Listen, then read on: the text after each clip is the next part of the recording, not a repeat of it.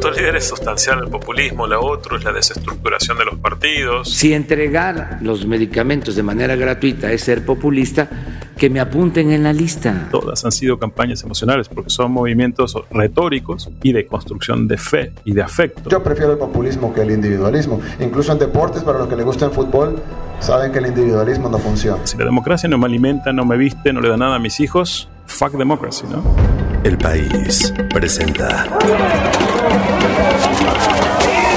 En un entorno en donde lo que gana es la estridencia y las ganas de callar al otro, a la otra, creo que debemos apostar por el diálogo, que debemos apostar por escuchar. Al habla con Barkentin. Les voy a informar sobre una encuesta que se hace a nivel mundial sobre los presidentes. ¿Y qué creen? Está en primer lugar. Nosotros estamos arriba con 66%. ¿Qué está sucediendo electoralmente en nuestros países? En nuestros países, no solo de América Latina, de Estados Unidos, y bueno, podríamos ir más allá, pero hablemos por ahora de América Latina y de Estados Unidos. Estamos, por ejemplo, a unos días de la segunda vuelta en las elecciones presidenciales en Colombia y ha brincado al escenario Rodolfo Hernández, de candidato que llega a esta segunda vuelta, y bueno, trae consigo un catálogo de discursos bastante aberrantes. Me hago el huevar y puta si usted sigue jodiéndome. Hueputa, le pego su tiro, malparido. Que uno pensaría que de entrada lo descalificaría para cualquier cargo público. Y no, hay quienes están dispuestos a votar por él, a pesar de ello, o justo por ello.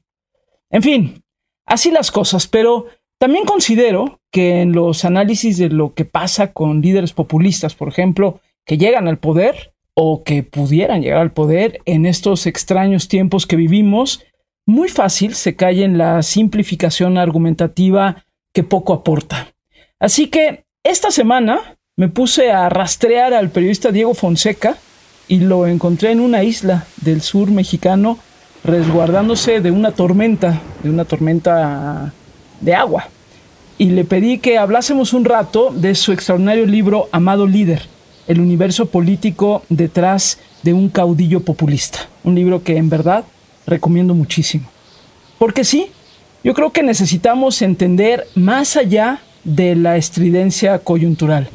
Así que esta semana, en Al habla con Barkentin, Diego Fonseca. Mi nombre es Diego Fonseca, soy periodista y escritor y estoy en estos momentos absolutamente zambullido en un libro que está a dos páginas de ser la, marca de la bestia, 666 páginas llamada Amado Líder, un ensayo sobre el populismo. Y los que se juntan con el diablo les va mal.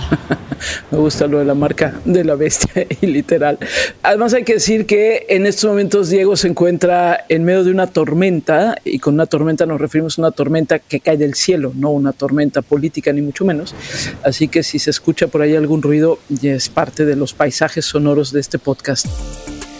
Diego, quiero que hablemos de Amado Líder porque me parece que haces un recorrido muy interesante sobre lo que son los populismos en América Latina, pero enfocándote en casos concretos. Y estamos a unos días de que sea la segunda vuelta de las elecciones en Colombia y bueno, pues por ahí han surgido también algunos personajes que tal vez algunos no teníamos en el radar y que califican así como casi a la perfección en mucho de lo que tú has dicho.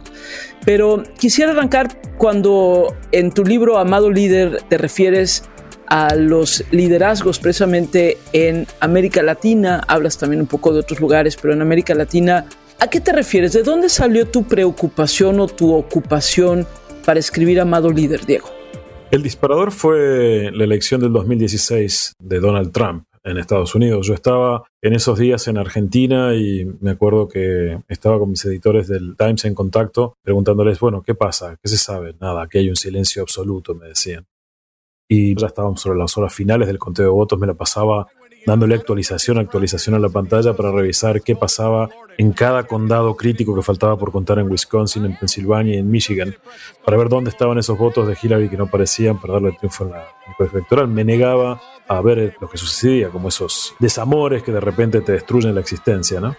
Bueno, cuando se confirmó el triunfo de Trump, esa noche no pude dormir. Me senté a escribir y terminé en la otra mañana saturado de mate con un ensayo de 15.000 palabras que se llamó Los Estados Unidos de Vladimir Trump.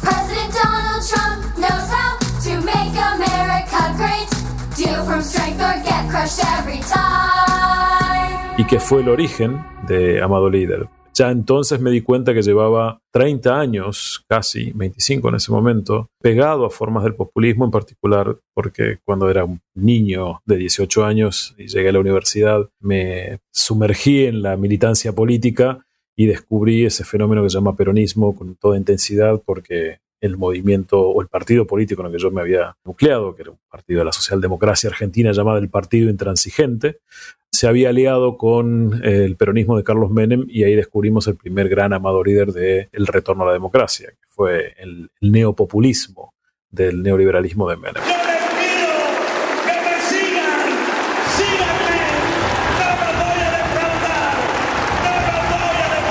Y desde entonces he seguido el proceso ya, bueno, como periodista de economía o, haciendo análisis político.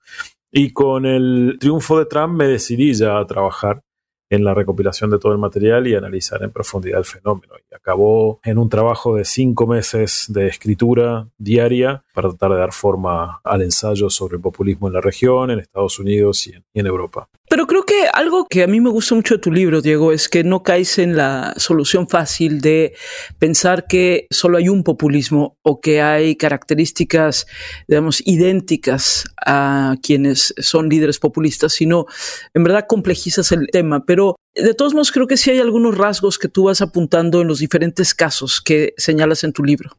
Sí, bueno, el culto al líder siempre está presente y acaba, acabo de decir el culto al líder y un trueno gigantesco, como si Dios me hubiera escuchado, está sonando a mi espalda.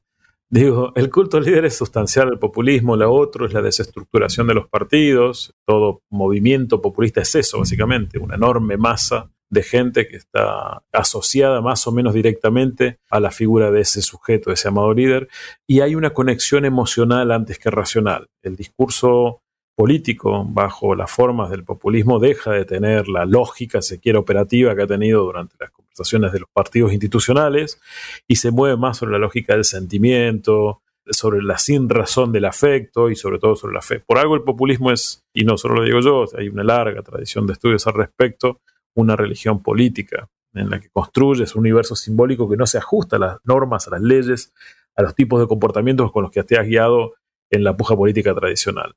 La desestructuración, decía, de los partidos va también acompañada por la desestructuración de los mecanismos de representación.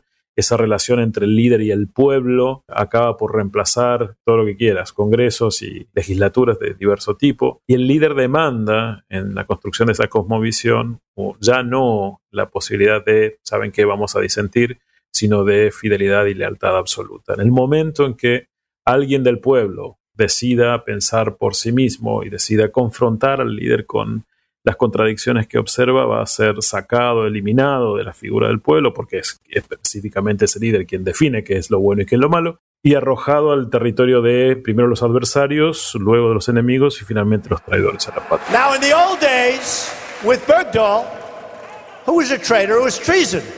You shoot him, he gets shot.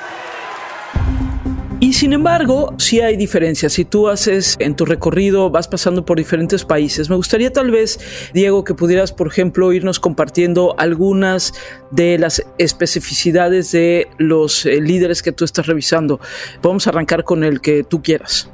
Por citar uno, Andrés Manuel, se definiría como un outsider insider. Es un hombre del sistema de partidos políticos, y que decidió irse por fuera de la estructura de partidos para construir con mayor libertad el movimiento que creía que debía construir a su imagen y semejanza. Andrés Manuel es de la cultura autoritaria priista y la expresa con mucha facilidad y las formas políticas, el modo en que actúa son propios del priismo, pero con la ventaja absoluta para él de que no depende de la organicidad del partido para fijarle los límites, sino que puede moverse con la tranquilidad que tenga. Es para mí un nacionalista conservador más que un hombre que se crea de la izquierda, digamos, abreva en las formas de la izquierda por sus programas sociales, en los que privilegia, digamos, a la pobreza y a las personas que son, viven en la marginalidad. Pero lo mismo han hecho otros conservadores de otro modo. El punto crítico allí es que él necesita recuperar, y esto es algo que se repite en casi todos los populismos, necesita recuperar una idea de nación que le permita amalgamar a la gente detrás de él. En el caso de Andrés Manuel, como en casi todos los populismos, esa nación está en el pasado, ¿no? en recuperar desde Benito Juárez para acá, a Cárdenas y demás, aquellos líderes que él cree que representan la esencia de lo mexicano. Lázaro Cárdenas, el mejor presidente del siglo XX, el mejor presidente de México en todos los tiempos, Benito Juárez, decía Juárez, nada por la fuerza, todo por la razón y el derecho. Y esa recuperación en el pasado genera la paradoja de que le propone a la gente en el presente que el futuro tiene que estar décadas atrás. Tendríamos que hablar, por supuesto, también de lo que le significa, digamos, a la gente estos populismos. Vamos, por ejemplo, al caso de Brasil. O ahorita decías, este es el caso de México con Andrés Manuel Observador. Y el caso de Brasil, Diego, ¿qué sientes que es, por ejemplo, específico ahí?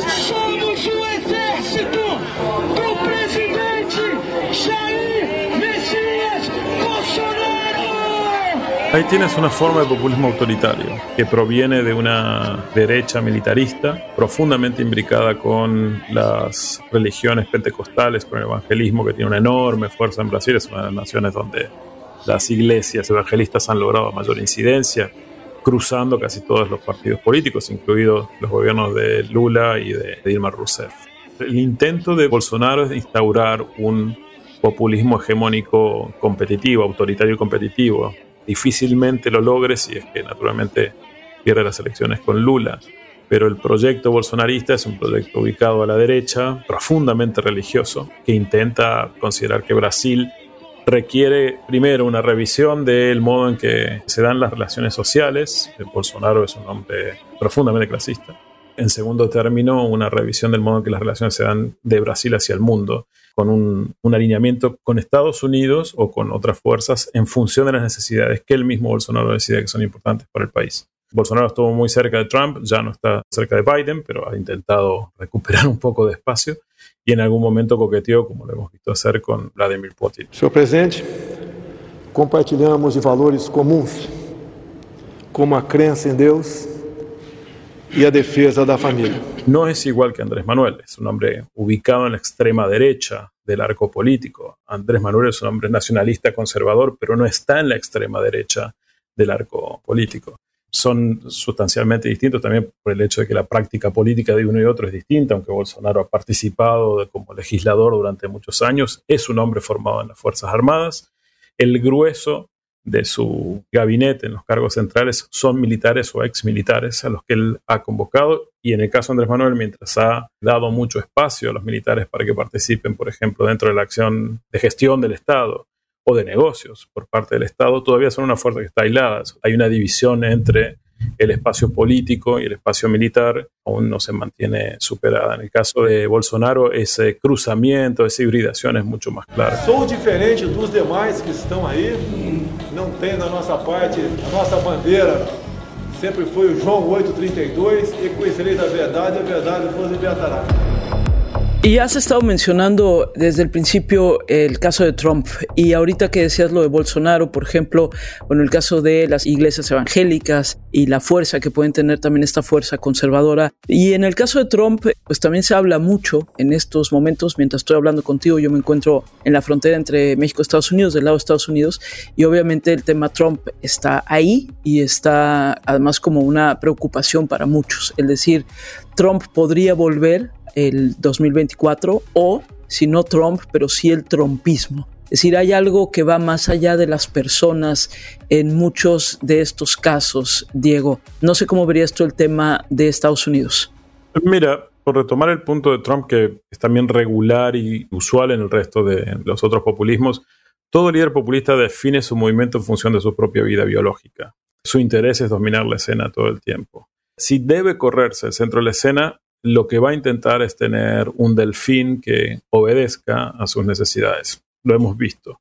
Cristina Fernández lo hizo con Alberto Fernández. Y de esta segunda batalla que estamos dando en este siglo XXI, que es la de la independencia económica y la reconstrucción cultural de nuestras naciones. Correa lo hizo con Lenin Moreno. Rafael, gracias a nombre del pueblo ecuatoriano por todos los logros de esta década, principalmente en beneficio de los más pobres y desprotegidos. Lo hizo Chávez con Maduro. Ustedes elijan a Nicolás Maduro como presidente de la República Bolivariana de Venezuela. Lo hizo Uribe con Iván Duque. Dios premia la buena fe y el reto es muy grande para acompañar a nuestro presidente Iván Duque y a nuestra vicepresidente Marta Lucía Ramírez. Lo intentará hacer Andrés Manuel con próximo candidato presidencial que salga de Morena. Ahora sí que ya no hay tapados. Yo soy el destapador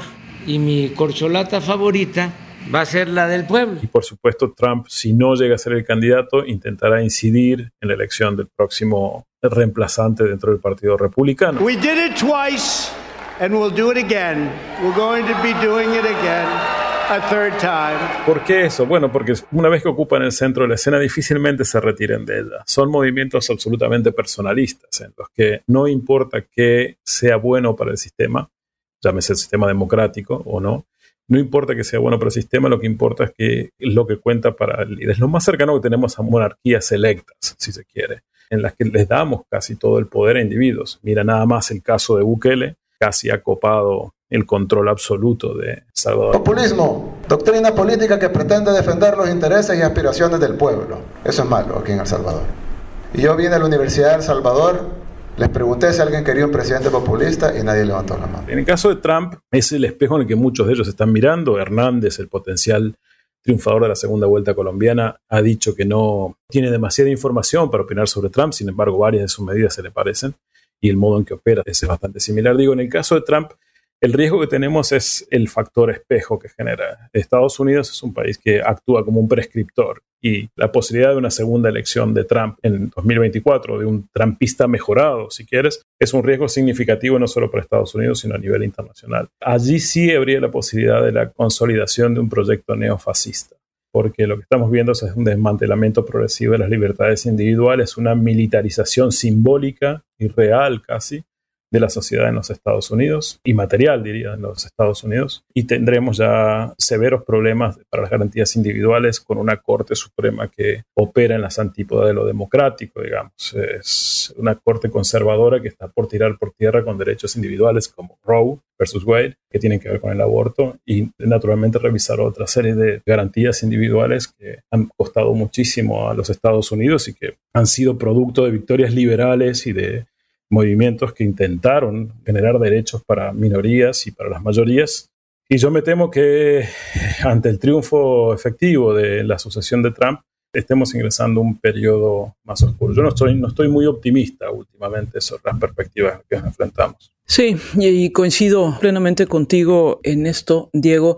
Pero, a ver, ¿qué pasa con los electores? Mencionas el caso de Colombia y hemos visto cómo para la segunda vuelta, frente a Petro, bueno, pareciera que una parte importante de lo que tal vez pudo haber sido el uribismo, pues de repente dicen, pues obviamente no vamos a irnos con Petro, ¿no? Y entonces pueden llegar a apoyar y la gente puede llegar a votar por una persona que habla como habla de las mujeres. La mujer metida en el gobierno la gente no le gusta, porque ven que es invasiva y que ella no fue la que eligieron, eligieron al marido.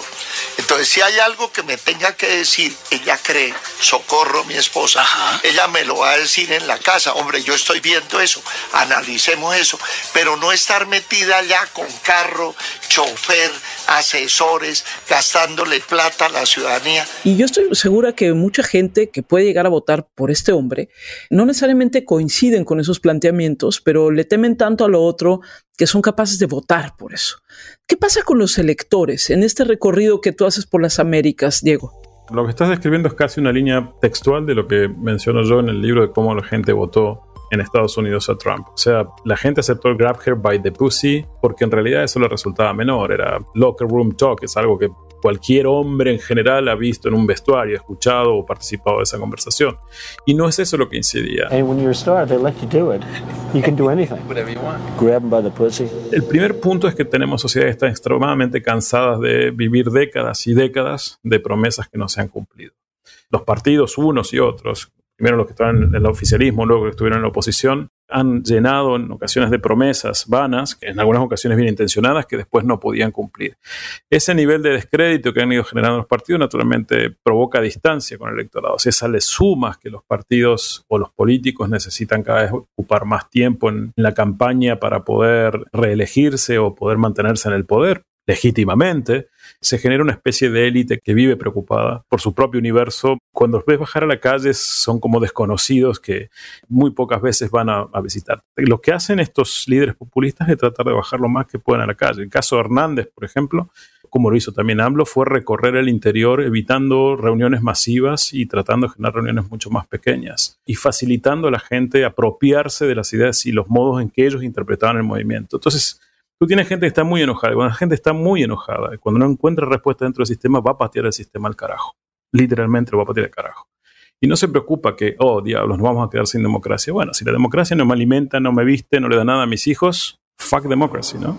Y eso es lo que vamos a enfrentar, digamos. Muchísima gente en un nivel de nihilismo y de cualunquismo político que es capaz de tirar abajo el sistema porque alguien les promete que finalmente yo vengo de fuera, soy como ustedes, o al menos no soy como los que están, y puedo resolver esto en muy poco tiempo. Lo dijo Trump. I alone can fix it. I have joined the political arena so that the powerful can no longer beat up on people who cannot defend themselves. Entonces, la gente se entrega amado líder, porque amado líder representa su mismo cabreo, su mismo enojo, y le habla con una simpleza y de una manera sencilla y tan directa que no hace ningún otro político, que son llenar de palabras bellas el discurso. Este tipo le habla con el locker room talk, ¿no? Nosotros no podemos conversar en esas condiciones, porque nosotros no somos de los que nos vendemos ni nos rendimos jamás. Es fácil de entender es muy fácil de asumir el discurso emocionalmente, la emocionalidad es central.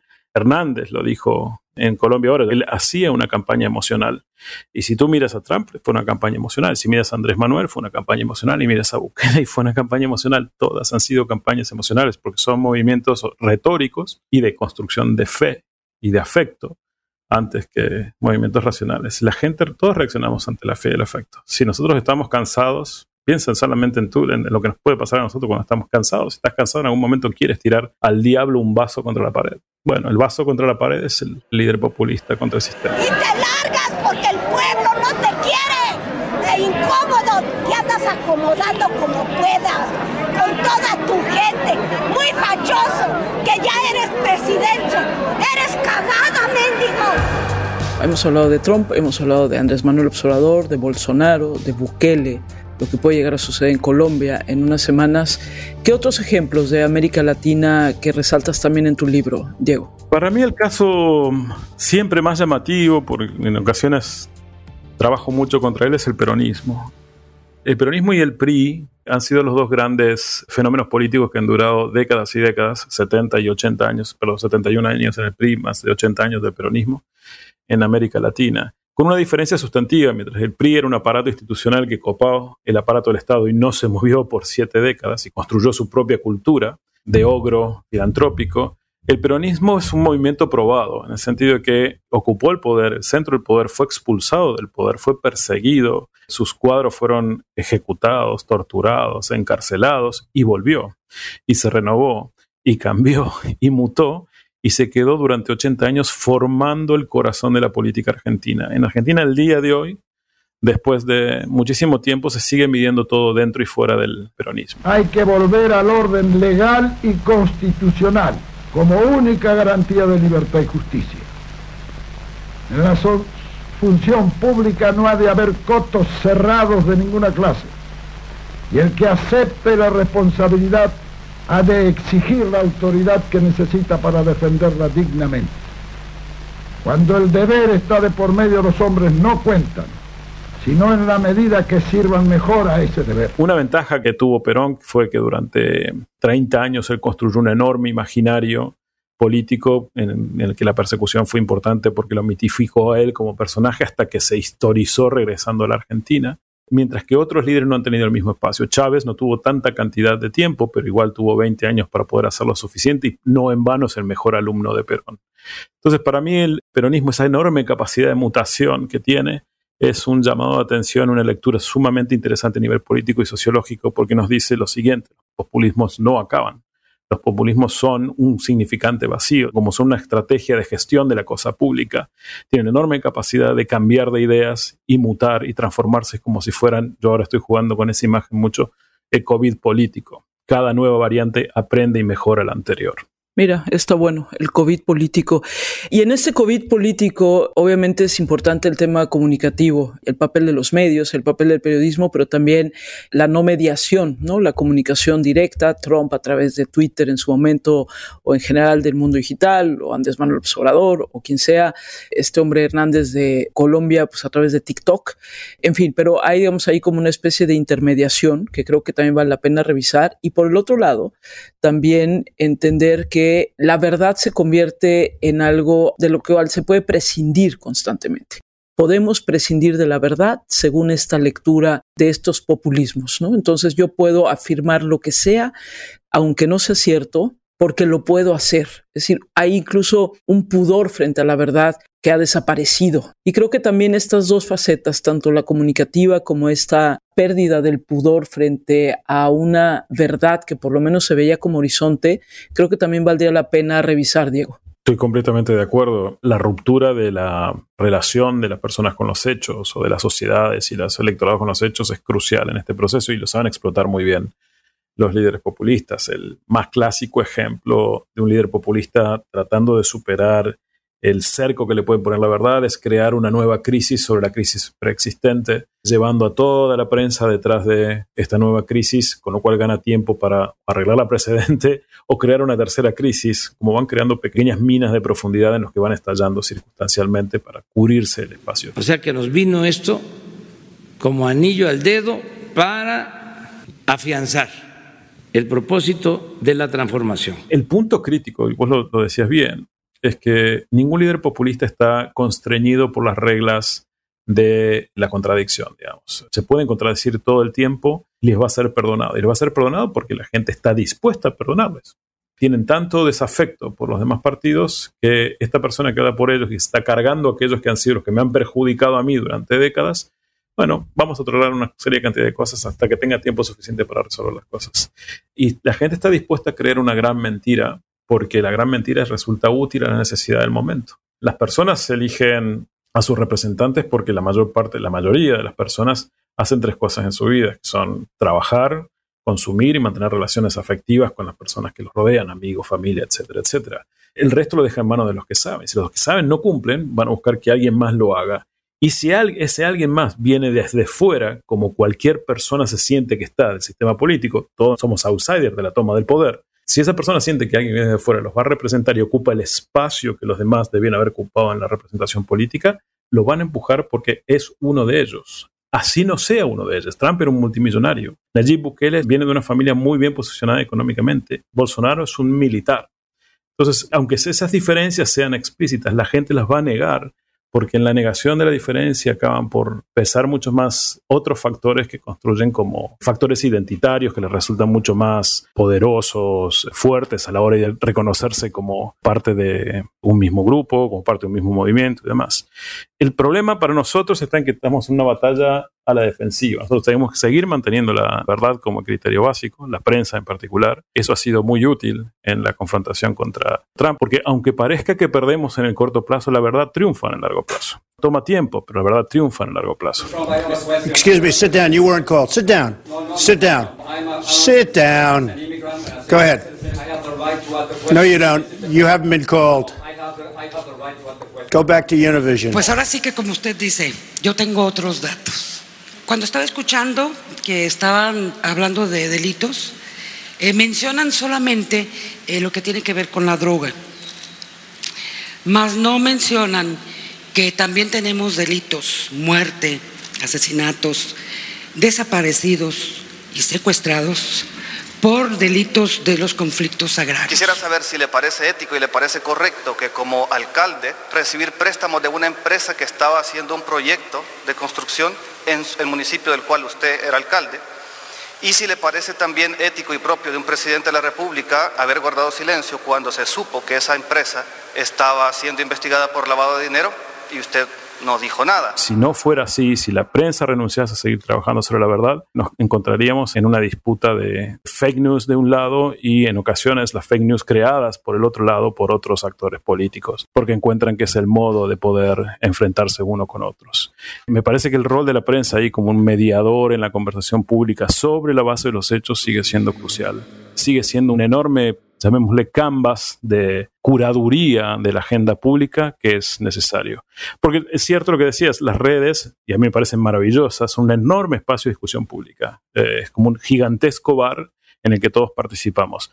Lo que necesitas hacer de eso, bueno, es curar aquello que pueda llegar a ser curable. No puedes decirle a la gente no digas lo que digas, no creas lo que creas. Ahí tenemos un enorme desafío con las redes porque, bueno, naturalmente hemos sido corridos de la intermediación de la conversación pública en la prensa pero sí creo que tenemos que entender cómo la gente se comunica y adaptar nuestros modos para poder hacer llegar el discurso periodístico, que es uno de los discursos más democráticos que existe, a las mayorías. Front page, New York Times. When the candidate erupted at Jorge Ramos, the main news anchor at Univision, who, by the way, I'm suing for 500 million. No, I'm suing them. They broke a contract. You know, I'm really good at contracts. Y para cerrar esta conversación, como luego me gusta hacer, le pedí ahora a Diego, que es un buen melómano por cierto, que propusiera una canción para ponerle sonido a lo que nos pasa hoy en la región. Una canción. Así que, vas Diego. El otro día lo estaba escuchando porque, y me lo, me lo decía a mí mismo porque es a la vez oscuro, pero no deja de ser esperanzador, porque siempre sale de allí con una buena nota. Y a mí me gusta mucho para estos momentos Tom Waits. Bad as Me.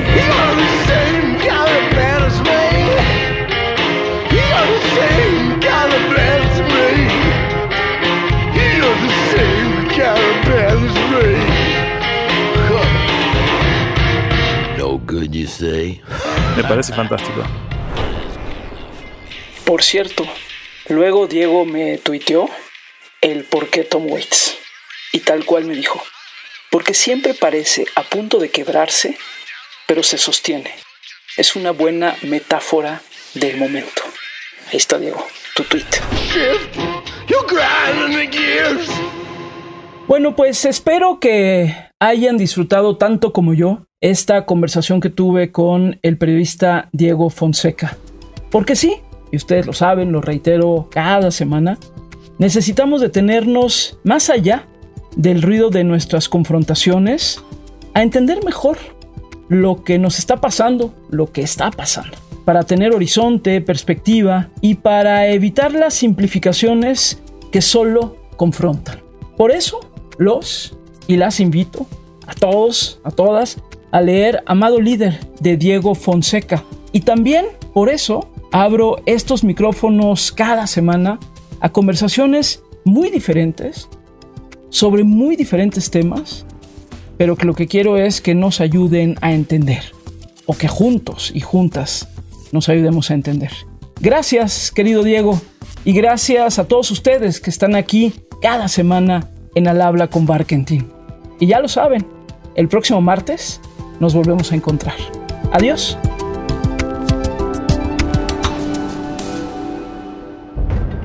Al habla con Barkentin. No te pierdas un episodio nuevo cada martes en tu plataforma de podcast favorita. El País.